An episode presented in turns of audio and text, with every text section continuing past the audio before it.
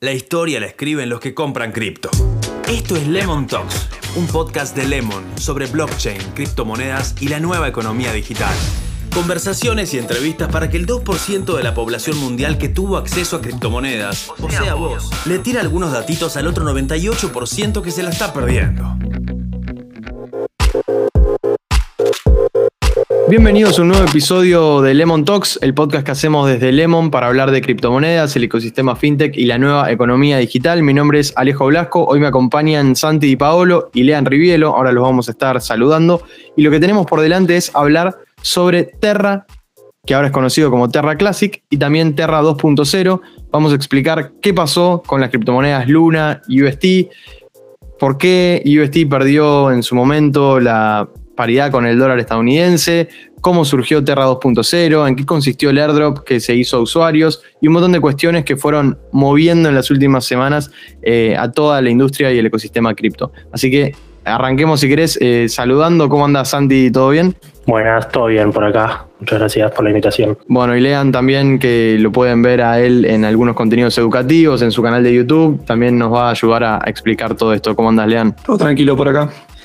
Arranquemos, si quieren, en orden cronológico. Lo primero sería empezar a hablar sobre qué es Terra Classic, o sea, qué era en su momento el ecosistema Terra, y para eso nada mejor que Dipa para contarnos.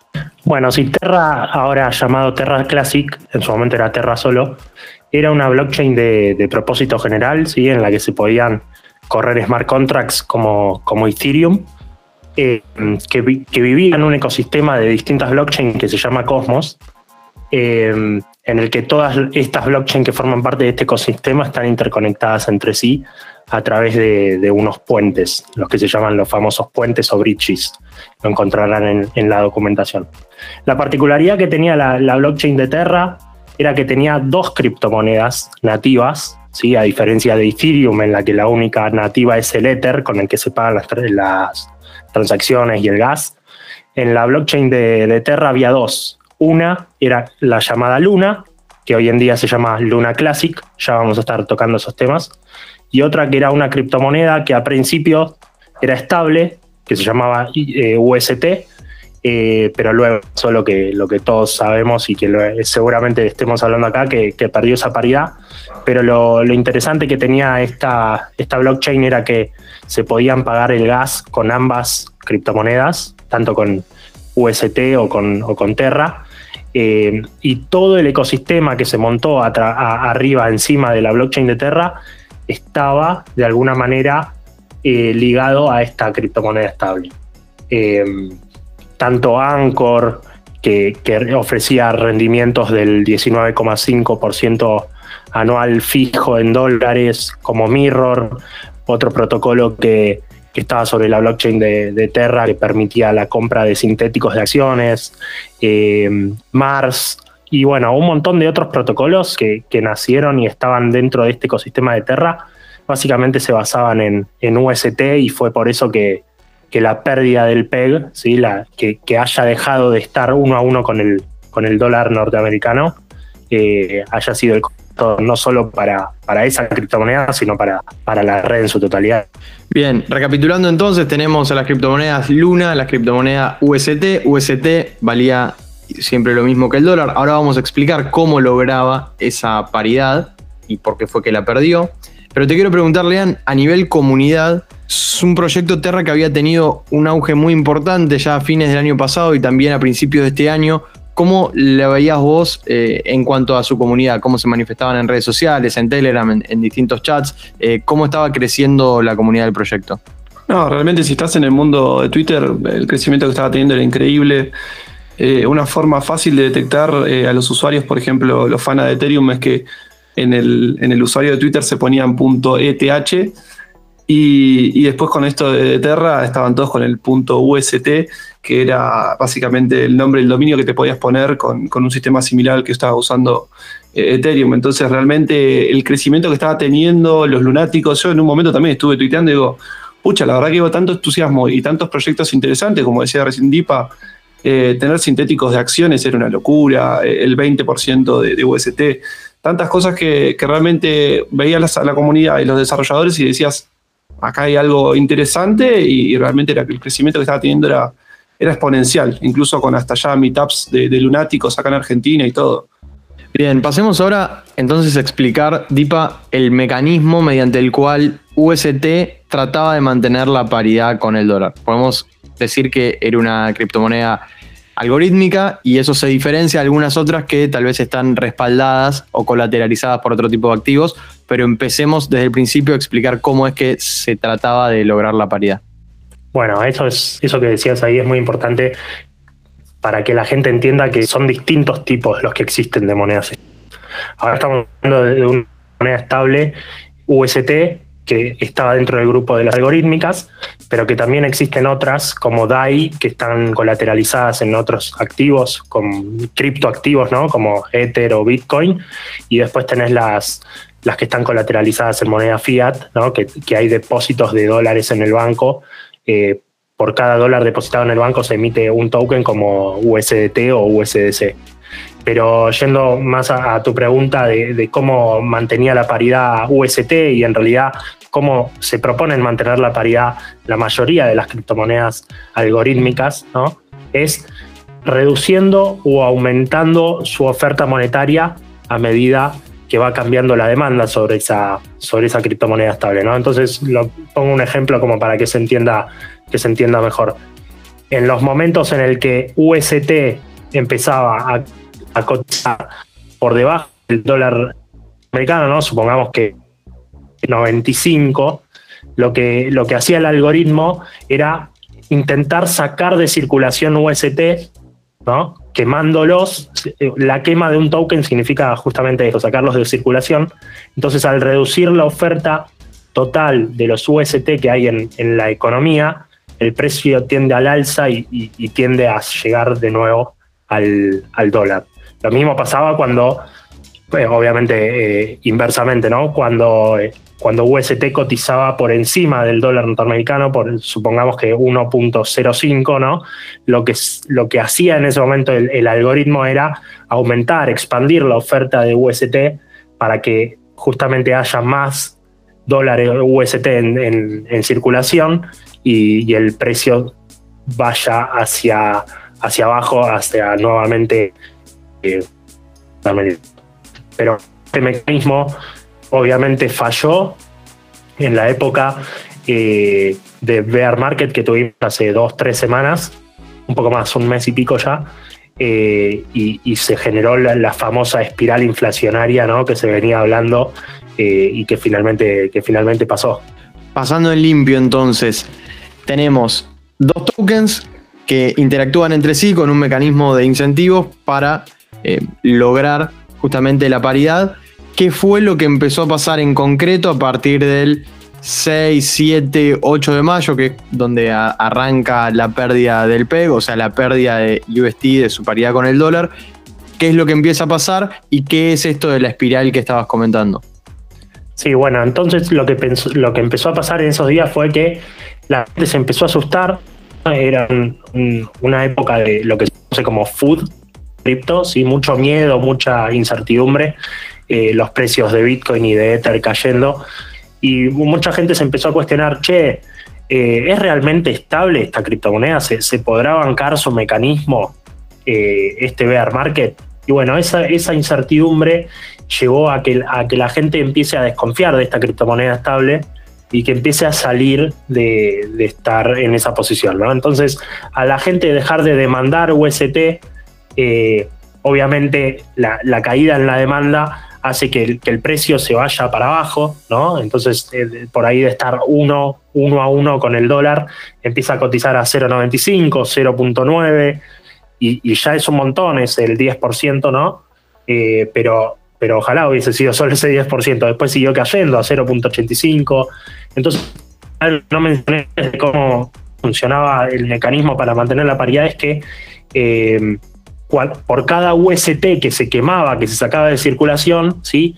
se creaba, se, aumentaba la oferta de Luna. Entonces era como, eh, existía una interacción entre estos dos tokens nativos de la red. Entonces, eh, por cada dólar que se, por cada UST que se intentaba quemar y sacar de circulación en la blockchain de Terra, se estaba creando un nuevo Luna. ¿Y qué pasa cuando creas nuevas monedas de, Luna? Empieza a aumentar la oferta monetaria y empieza a eh, caer su precio consecuentemente. Entonces, fue tan agresiva ¿sí? la, caída del PEG de UST que, que por el otro lado también fue muy agresivo el aumento de la oferta monetaria de Luna, lo que, lo que retroalimentaba ¿no? esta espiral de inflacionaria que, es la que estaba mencionando antes. Entonces, eh, a medida que el PEC caía, se intentaban sacar de circulación UST, eh, al mismo tiempo los Luna aumentaban su oferta, el precio de Luna caía, pero la caída de UST era tan agresiva que, no, daba, no daban abasto. Eh, con, los UST quemados y Luna seguía cayendo, entonces se tenían que volver a, quemar UST para que Luna eh, siga inflacionándose, entonces esto fue lo que terminó y desembocó en esta espiral inflacionaria con Luna casi tendiendo a cero y con UST perdiendo la paridad con el dólar de manera escandalosa, ¿no? Ya no estábamos hablando de 0.95 o 0.9, que ya es un montón, un 10% abajo, pero eh, llegó a UST a, valores cercanos a, cero también. Clarísimo. Entonces, hay algo que activa este mecanismo que después pasa a ser, de alguna forma, para que se pueda entender, como una especie de corrida bancaria. Si van todos los. Eh, ha, pasado muchas veces en la historia, pero todos empezando a vender, bueno, e, efectivamente ese, ese precio va a bajar. ¿Qué rol cumple Anchor en todo este sistema? primero expliquemos bien en detalle qué es Anchor y después quiero también preguntarles, porque se ha hablado mucho sobre, eh, sobre todo en Twitter y en distintos círculos, de, bueno, una criptomoneda que ofrecía rendimientos superiores al 19% estaba destinada a fracasar. Entonces, ¿tiene que ver el fracaso del modelo algorítmico propuesto por UST para mantener la paridad con el dólar con los protocolos de finanzas descentralizadas como Anchor que ofrecían rendimientos? Mira, está buena la pregunta porque de hecho se estuvo hablando sobre eso y yo también hice un mini hilo en Twitter eh, dando mi opinión al respecto. La realidad es que Anchor eh, supo concentrar gran parte del UST que estaba bloqueado en la blockchain de Terra, claramente porque ofrecía unos retornos muy buenos en dólares. Eh, estábamos hablando del 19,5, del 20%, del 20 fijo. la realidad es que, en mi opinión, pudo haber ofrecido rendimiento con alguna otra criptomoneda estable como DAI o como USDT, y eso no, no tiene que ver, la caída de, UST no tuvo obviamente que ver con Anchor. Eh, ¿Cómo ofrecía Anchor este rendimiento? Bueno, hay varias cuestiones ahí para, para tocar. Anchor en un principio sí se empezó a ofrecer este 19,5, supongamos, eh, simplificamos en un 20%, un 20% eh, fijo ¿no? en monedas estables y lo estaba em, con unos intereses que pagaban algunas personas que depositaban sus cripto y tomaban créditos. Entonces, ¿cómo funciona Anchor? Bueno, tenés a los, a los tomadores de préstamos y a los que depositan ¿sí? sus cripto para generar interés. Entonces, por un lado, nosotros íbamos con nuestros UST, depositábamos nuestras criptomonedas en Anchor y recibíamos ese 20%, pero por el otro lado, había personas ¿sí? que depositaban sus criptomonedas de colateral y tomaban un préstamo. Entonces, al tomar un préstamo, ellos deberían eh, devolver lo que toman prestado más un interés. ¿no? Entonces, ese interés que ellos eh, le iban pagando al protocolo de Anchor, se iban guardando en una reserva, lo que se llamaba la reserva bueno, de, Anchor justamente. Entonces, el primer año em, ellos pudieron eh, aumentar su oferta, pudieron pagar ese 20% básicamente porque la reserva de Anchor estaba en crecimiento. Luego, eh, la reserva de Anchor comenzó a caer, ¿sí? pero se aseguraron ese 20% fijo para pagarle a los que depositábamos nuestras criptomonedas en UST ahí en, en, el, en el protocolo. Ellos se aseguraban pagarle fijo porque en época de auge, bueno, ellos juntaban reservas, ¿no? Y en época eh, en, el que, en el que no podrían ofrecer ese 20%, bueno, usaban sus, sus reservas que habían acumulado anteriormente, como, como hacen las hormigas en el invierno, que, juntan, juntan mucha comida eh, durante el verano y la primavera y después la comen para pasar el invierno. Bueno, Anchor hacía lo mismo. En épocas de auge juntaba reservas y en épocas donde la cosa no estaba muy bien hacía uso de esas reservas. Obviamente las reservas empezaron a caer en un momento en el que ellos decidieron eh, que el 20% no era lo suficientemente sustentable como para que las reservas estén equilibradas, entonces hicieron una propuesta para bajar ese porcentaje del 20% al 18% y, del 18% podía bajar hasta un 15%, que de hecho ya estaba aprobado, ¿no? Entonces, estas propuestas, estas eh, votaciones que se hicieron de manera interna en Anchor, ya tenían previsto que un 20% no era sustentable y de hecho ya habían actuado en consecuencia para bajarlo al 15%. Pero todo esto es un protocolo que, se, que, se, que actuaba sobre la blockchain de Terra. No tenía por qué usar UST y, también podrían haber usado otra criptomoneda estable como DAI o como USDT. Entonces, eh, el mecanismo, la manera económica que tenía Anchor para ofrecer estos rendimientos del 20%, que, que son un montón, la realidad es que un 20% anual es un montón en dólares, no tuvo que ver, en mi opinión, con, con la pérdida del PEG de, UST. Ok, clarísimo entonces esa explicación. Pasemos entonces ahora a Terra 2.0. ¿sí? Hay una especie de votación. Bueno, ahora vamos a comentar cómo es que se genera eh, ante la crisis el surgimiento de Terra 2.0. Si querés ahí lean, podemos comentar cómo es que se toman este tipo de decisiones a nivel comunidad, también qué se estaba viviendo en esos momentos que estamos hablando de 9, 10, 11, 12 de mayo y, cómo surge después el, lanzamiento de Terra 2.0, que ahora si quieren repasamos bien sus particularidades. Sí, eh, me parece que nadie se esperaba lo que pasó, incluso obviamente la propia comunidad que ya les digo estaba muy en crecimiento. Pero bueno, estamos hablando de una blockchain y, como ya saben, eh, todo se, se basa en, votaciones y bueno, se empezó a hacer las, las votaciones, las, eh, las propuestas de, cómo continuar, si continuaba el proyecto, si cada uno se iba por su lado y si iban, se mudaban a otras blockchains. Creo que el desarrollador, si bien fue la caída, fue mortal, digamos, fue enorme, creo que la más grande en la, en la, historia de las criptomonedas. Eh, el que es desarrollador sabe que simplemente tiene que seguir desarrollando y seguir trabajando y, bueno, era o pasarse a otro protocolo o arrancar de cero. Y la decisión de, la gente, que se hace mediante un consenso, eh, es medio largo de explicar, pero básicamente por la tenencia del token se te, da una pequeña participación en, una votación, se tiran las propuestas y, bueno, se llegó a la, conclusión de generar lo que es este Terra 2.0, que bueno, viene con un airdrop, acompañado de un airdrop como para eh, recompensar o, por lo menos también incentivar el uso de esta nueva blockchain. Y en teoría la mayoría de los, de los desarrolladores que estaban en Terra 1.0, le podemos decir ahora, se pasaron a Terra 2.0. Así que vamos a ver cómo, cómo es el futuro de esta blockchain. Eh, sigue estando prácticamente la misma gente. Perfecto. Algunas consideraciones que tenemos que tener en cuenta entonces con el lanzamiento de Terra 2.0. Terra la original pasó a llamarse Terra Classic y por ende sus tokens, Luna y UST, pasaron a llamarse Luna Classic y UST Classic. Eh, se, escriben LUNC y USTC.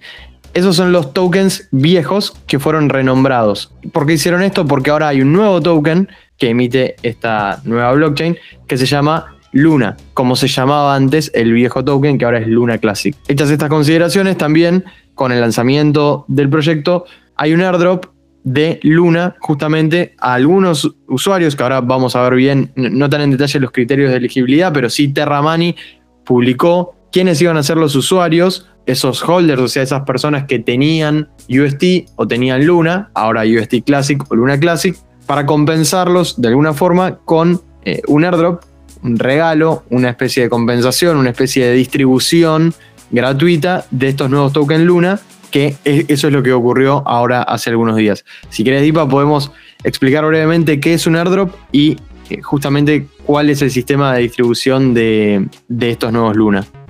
Dale, ahí Lean hizo un, un, video sobre qué es airdrop. Si quieren, después vayan a verlo, va a estar en el, en el canal de YouTube.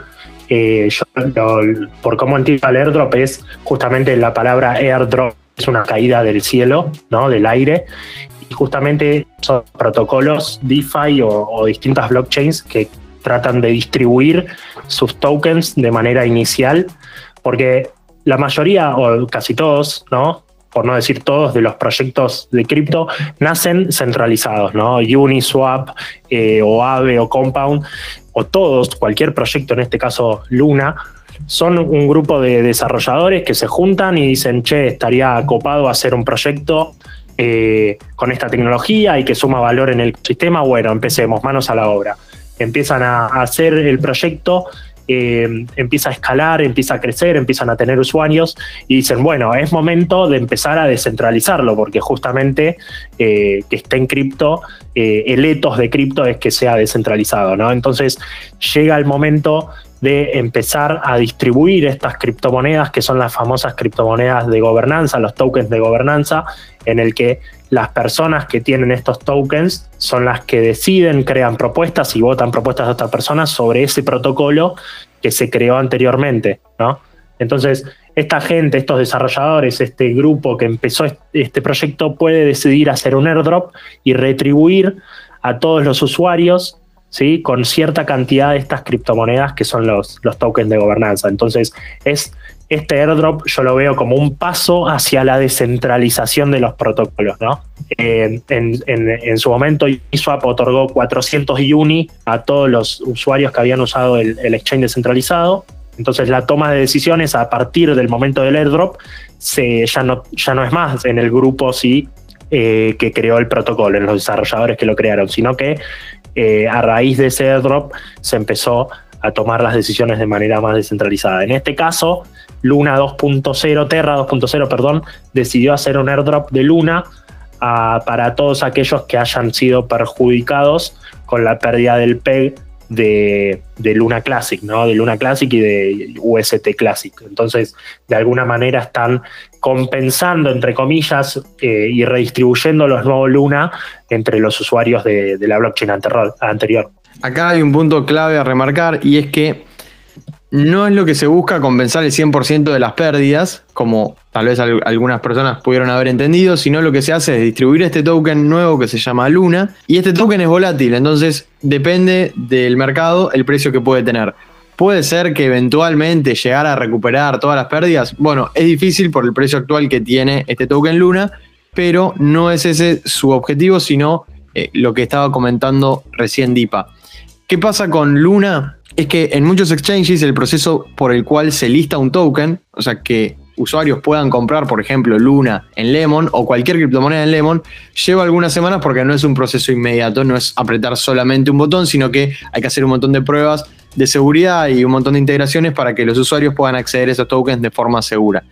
Eh, eh, por otro lado, también existe lo que es la Terra Station, donde hay usuarios que pueden abrir sus wallets ahí y ya directamente recibir de forma descentralizada el airdrop. ¿sí? Es como que hay dos caminos. Está el camino directamente sobre la blockchain de forma 100% descentralizada o el de algunos otros exchanges o, billeteras, como puede ser el caso de Lemon y de muchas otras empresas, tanto argentinas como de otros países, que de alguna forma funcionan como para facilitarle el acceso y ser el puente entre los usuarios y los protocolos de finanzas descentralizadas y todo eh, lo, lo que venimos hablando recién. Entonces, ¿qué pasó con el airdrop? Bueno, ya se entregó, y hay algunos usuarios que pudieron acceder a ese airdrop de forma directa desde su wallet, si es que ya tenían, por ejemplo, una wallet en Terra Station, y hay otras que van a recibirlo mediante sus billeteras de los exchanges o las billeteras que usaran. Por eso también el precio de Luna, que como esto es un podcast y puede ser escuchado en cualquier momento, no hace falta que lo digamos, pero lo pueden buscar,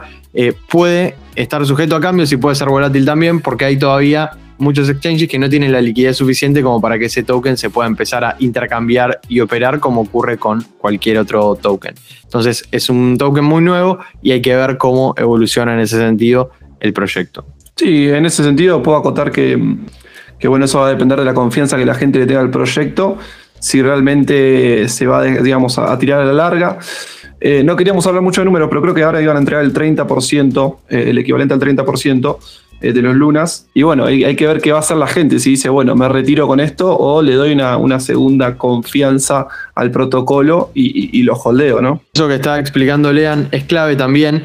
Digamos, de toda la compensación total que Terra 2.0 decide hacer con los usuarios, ahora solamente le entrega un 30% y el otro 70% lo va a ir entregando en un periodo de dos años.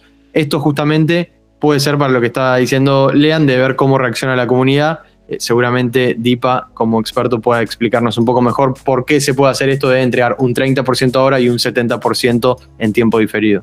Bueno, eso se lo conoce generalmente como lock-up periods, ¿sí? periodos en los que la gente no puede vender sus criptomonedas y se utiliza mucho en, los proyectos nacientes.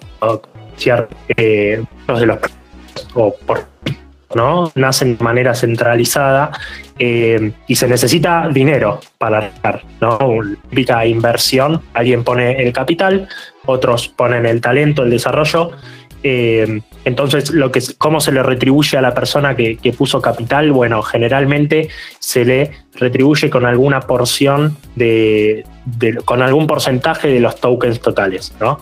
Entonces, luego cuando el protocolo sale a la luz, cuando empiezan a, funcionar, empiezan a tener usuarios, luego se hace el airdrop, ¿sí? Eh, recompensando o distribuyendo los primeros tokens de gobernanza entre los miembros de la comunidad, bueno, para que, para que el, inversor no venda todos los tokens de una y desplome el precio, ¿no? Es, que se hacen estos lock-up periods em, y justamente se incentiva a, que el, inversor inicial o, o, las famosas ICOs, Initial Coin Offerings, en donde las personas pueden comprar un token eh, antes de que salga al mercado. Bueno, en esas situaciones también se hacen estos periodos en los que no se pueden vender, para, no desplomar el precio justamente y, que el proyecto sea un proyecto de largo plazo y no algo mero especulativo en el que apenas salen las criptomonedas al, mercado se puedan, se, puedan vender. Bien, queda ahí entonces explicado. Por último, podemos hablar también ya más eh, sobre el personaje que está detrás de todo esto, o uno de los personajes, que fue muy relevante, salieron muchísimas notas en medios, en Twitter, mucho meme también circulando, em, que es eh, Dukwon, ¿cómo ¿saben cómo se pronuncia eso? No, está bien, está bien, Dukwon. Dukwon, bueno, o Stablecoin, lo pueden encontrar en Twitter, em, que es un personaje que estuvo detrás de, estos proyectos. Eh, no sé, ahí lean si tenés algún comentario para, para hacer. Sí, sí, es algo que vengo un poco eh, enfatizando como para darle un poco de, también, no, sé si de sentido, ¿no? Pero, pero creo que fue una caída tan importante que, es importante que sepan un poco el personaje que está detrás. Eh, y algunos errores que creo que cometió y que me parece importante remarcar. Él hace, por ejemplo, unos cuantos días antes, creo que 10 días antes de la caída, eh, en una entrevista había dicho algo que, bueno, que creo que todos pensamos, Em, que, justamente que el 95% de, los, proyectos de blockchain van a caer porque se espera que pase algo similar a lo que pasó con las, las .com ¿no? En, el 2000, donde, bueno, todo el mundo hacía una página web y, decíamos, bueno, listo, tengo la tienda de mi negocio, pero realmente tiene una función que tu negocio tenga una, tienda, entonces después hubo una, como una especie de, de depuración donde realmente quedaron los proyectos importantes, como decirte Google, Amazon, ¿no? Y todos los que hoy conocemos, Facebook, por dar algunos ejemplos. Eh, y él justamente estaba dando una entrevista y, contaba de esto, ¿no? de, la, de depuración que va a haber en las cripto, y, se reía y decía que, hasta le parecía divertido cómo algunas iban a caer. Eh, sumamente seguro de que Terra eh, no, no, le iba a pasar por eso. Y, cómo que fue de loco que, a los días le, pasa esto. Después otro tweet que había puesto unos días antes es que en sus manos iba a morir Dai. Y, y creo que nos lleva a una reflexión de decir, ¿con qué necesidad tenés de que tu proyecto mate a otro? Cuando estamos hablando de, justamente del crecimiento de todo lo que es esta revolución cripto, ¿no? Entonces, me parece importante recalcar que, cuando, cuando construyamos algo, lo hagamos a la par y no pensando en destruir el al lado, porque si no te pueden pasar estas cosas, llámenlo karma, llámenlo, no sé, como le quieran llamar, eh, pero me, parece importante resaltar eso y, que bueno, que él siga ahora nuevamente con, este Terra 2.0, ¿no? Vamos a ver cómo, cómo, lo, lleva la vida, cómo se lo devuelve, pero, pero me parece importante recalcar ese, esas cositas que hizo, que bueno, que obviamente llevaron a muchos memes y, ese tipo de cosas. Eh, pero bueno, vamos a ver cómo, cómo termina. Yo ahí agregaría dos cosas, dos cositas más. Primero que que fue, o sea, Luna llegó a estar en el top 10 de market cap, ¿no? Antes cuando hablábamos del crecimiento de la comunidad, eso se había aparejado también en el crecimiento en el precio, ¿no? De Luna llegó a llegar eh, a 100, 120 dólares, si no, si no me equivoco, 118. Eh, también estuvo en top 10 de, volumen operado, ¿no? Intradiario eh, UST llegó a tener 15 mil millones de dólares eh, en circulación y todo este valor que se creó en torno a la comunidad, ¿no? que se creó en torno a Anchor y a Mirror y a los otros protocolos que estaban en Terra se desplomó en, unos pocos días. Dicho esto, quiero decirle también a la gente que está escuchando el podcast que, las distintas criptomonedas estables no todas son algorítmicas, ¿no? que tengan en cuenta eso. Eh, DAI, ya, lo dije anteriormente, pero para, para repetirlo y, que no queden dudas, eh, tiene un colateral por detrás, ¿no? Que respalda su valor. Eh, y no solo que tiene un colateral, sino que está sobrecolateralizada. Es decir, por, por cada 100 dólares en Bitcoin o en Ether o en otra criptomoneda que respalda el DAI, solo se pueden emitir 66 DAI. De esta manera se protegen por, de la volatilidad que estamos acostumbrados en el mundo de cripto, de la, de la volatilidad del respaldo. ¿no? Esto no quiere decir que no tenga riesgo. O sea, riesgo hay, pero es muy distinto y en, mi opinión menor al de una stable algorítmica. ¿no? El riesgo que tiene una criptomoneda estable como DAI es, bueno, una caída abrupta del precio del colateral que, no llegue ¿no? a ponerlos en subasta, a, vender ese colateral y poder asegurarse ese valor del DAI uno a uno. Pero bueno, justamente una manera de paliar este riesgo es sobre colateralizándolo. Eh, y otro riesgo más que existen en este tipo de criptomonedas estables es eh, una, vulnerabilidad, una vulnerabilidad en el código ¿no? del smart contract. Y después tenés otro tipo de monedas estables como son USDC o USDT que había nombrado antes, en el que el riesgo no pasa tanto por un riesgo de, smart contract o de, o de, una caída en el precio del colateral, sino que pasa más por algún eh, control gubernamental sobre las reservas, porque habíamos dicho que estas empresas emiten una criptomoneda estable por cada dólar que tienen depositado en sus cuentas bancarias y bueno, justamente el riesgo viene de que por el lado de que le confisquen ese dinero en, en las cuentas bancarias que están dentro del sistema financiero tradicional, ¿no?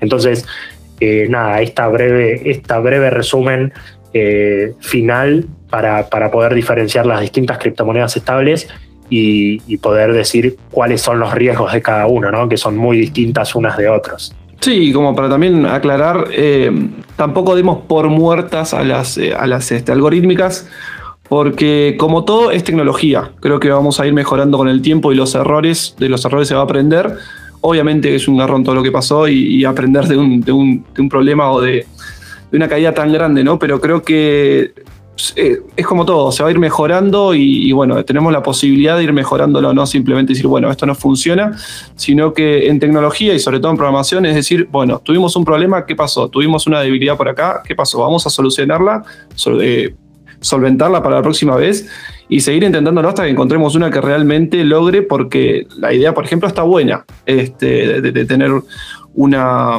una stable con algorítmica, pero es cuestión de, seguir probando, esperemos que no con, con, una caída tan grande, pero, pero bueno, encontrar el punto justo para que funcione.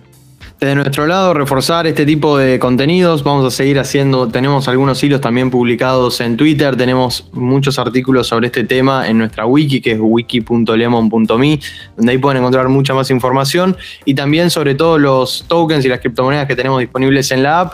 Cuando uno va a comprar, tiene ahí siempre disponible el link para ir a aprender más ir a la wiki, leer, informarse y poder tomar las mejores decisiones, evaluando también los riesgos que puede conllevar cada, cada una de las compras o, de las operaciones que hacemos en cripto. Así que gracias Dipa por tu aporte en este episodio, gracias Lean también, los pueden seguir en Twitter, en YouTube, eh, son dos eh, creadores de contenido que les van a venir muy bien para estar al día, estar informados con todo lo que tiene que ver con el ecosistema cripto. Así que nos despedimos por hoy y nos encontramos en la próxima edición de este podcast Lemon Talks. Hasta la próxima. Adiós, hasta la próxima, gracias. La revolución cripto llegó a tu celular, a tu billetera y ahora también a tus oídos. Esto fue Lemon Talks, un podcast de Lemon para pensar en el futuro. Podés descargar la app Lemon Cash y pasar de pesos a cripto en un minuto. Lemon, tu mundo en cripto.